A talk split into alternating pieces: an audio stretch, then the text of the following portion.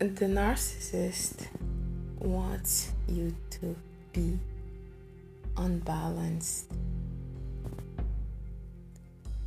He wants you to be lost, confused, looking for answers. Remember when you first uh, when you first met the narcissist, he saw that you have great qualities and abilities. But most of all, you have the light in you. The narcissist is jealous, envious. He wants to take the light out of you. Well, since you didn't listen to your inner voice, you are now a member of the fan club. Welcome. Welcome to the narcissist arena.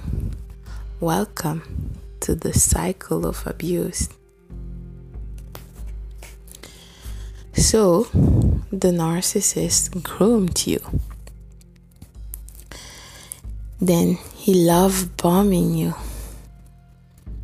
Oops. The mask slip off. Hmm. He devalued you. He discarded you. Now the narcissist is with the new supply. Hmm. They are living the perfect life under the Tuscan sun. Really? The new supplies, well, not that new. She's one of the Narcissist fan club member. Now it's her turn.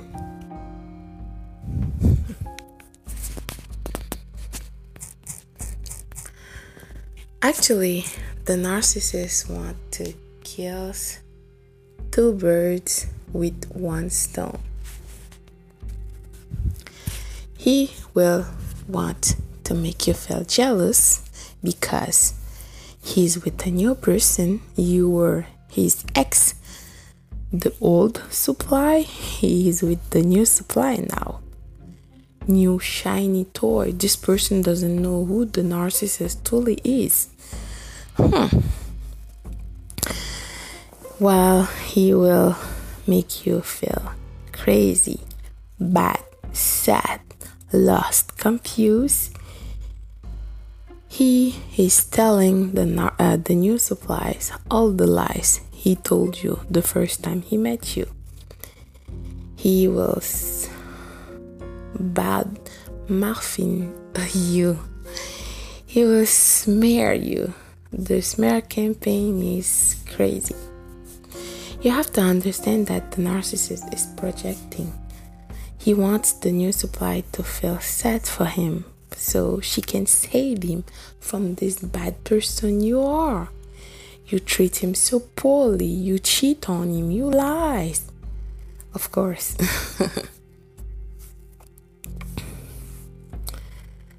Focus. Please focus. The narcissist wants to waste your time. He wants you to feel unqualified. You were not that important. Look, I am with the new person. The narcissist was in a relationship with you. Actually, you thought so. There's no such thing with the narcissist. It's a situationship. In fact, it's a transactionship. What can the narcissist get from you? What can he benefit from being with you? What can you give the narcissist? What can you bring in his life? There is no such thing as a relationship with the narcissist where two person will be equal and growth you will blooming and blossom. There is no such thing. It's all about the narcissist. Actually you are a toy a device. Nothing. You're another person. You doesn't have emotions. You are here to please and satisfy the narcissist's desire and needs. While the narcissist it is with his new supply, his new shiny toy, they will team up together, of course, to make you feel lost and confused. Sorry, because the narcissist doesn't want you to know who you are of course he doesn't know. And he know that you have the light in you. But since he love bombing you and create this um, trauma bound with you right? The on and off he goes he came back blah blah blah. So it's like a drug and addiction he doesn't love the narcissist. Actually, trust me, you are addicted. That's all. Focus, please. You need to go back to yourself. You need to go back to your inner voice. You need to ask yourself and understand why you didn't trust your inner voice but the narcissist why you didn't listen to your inner voice. You need to heal yourself. You need to forgive yourself. You have to understand that when someone show you who they are, you have to believe them. That's all. The narcissist will leave you like you never existed because he wants you to be shocked and looking for answer, closure. You have questions, but no way, says the narc. Please focus on yourself. You are fearfully and wonderfully made by God, the creator of all Himself. You are the greatest miracle of this world. We are 8 or 7.5 billions, I think, people on this planet. When someone show you who he is, you have to believe him. That's all. When someone want to go, let them go kiss them goodbye. Yeah, I know it's kind of hard because you are trauma bound and you have these soul ties with this narcissist, but you are uniquely, wonderfully, fearfully made by God Himself. Above all, you have the light in you. Because of that, you will rise up like the phoenix you are.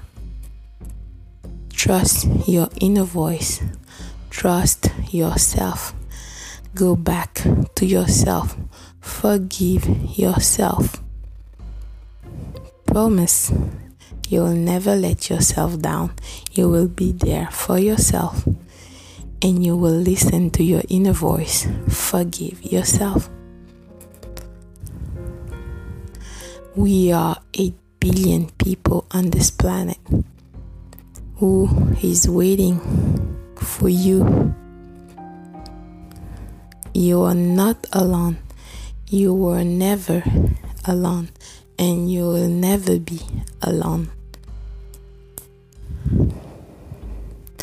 Fearfully, you are wonderfully, beautifully made by God Himself. please focus.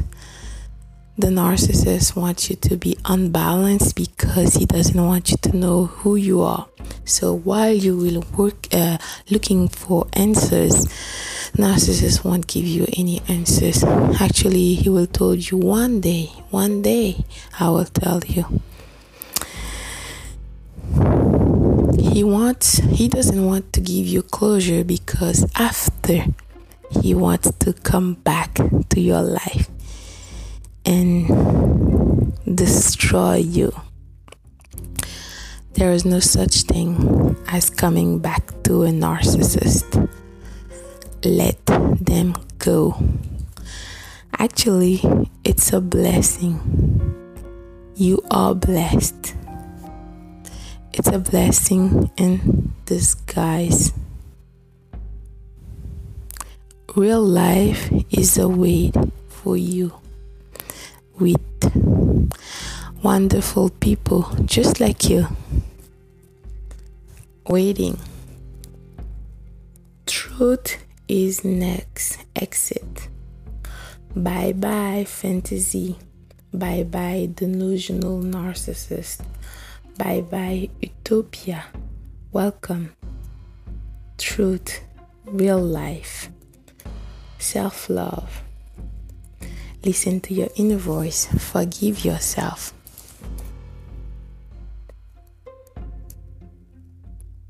The narcissist will smear you, throw you under the bus like you never existed because it's all about him. He wants his supply.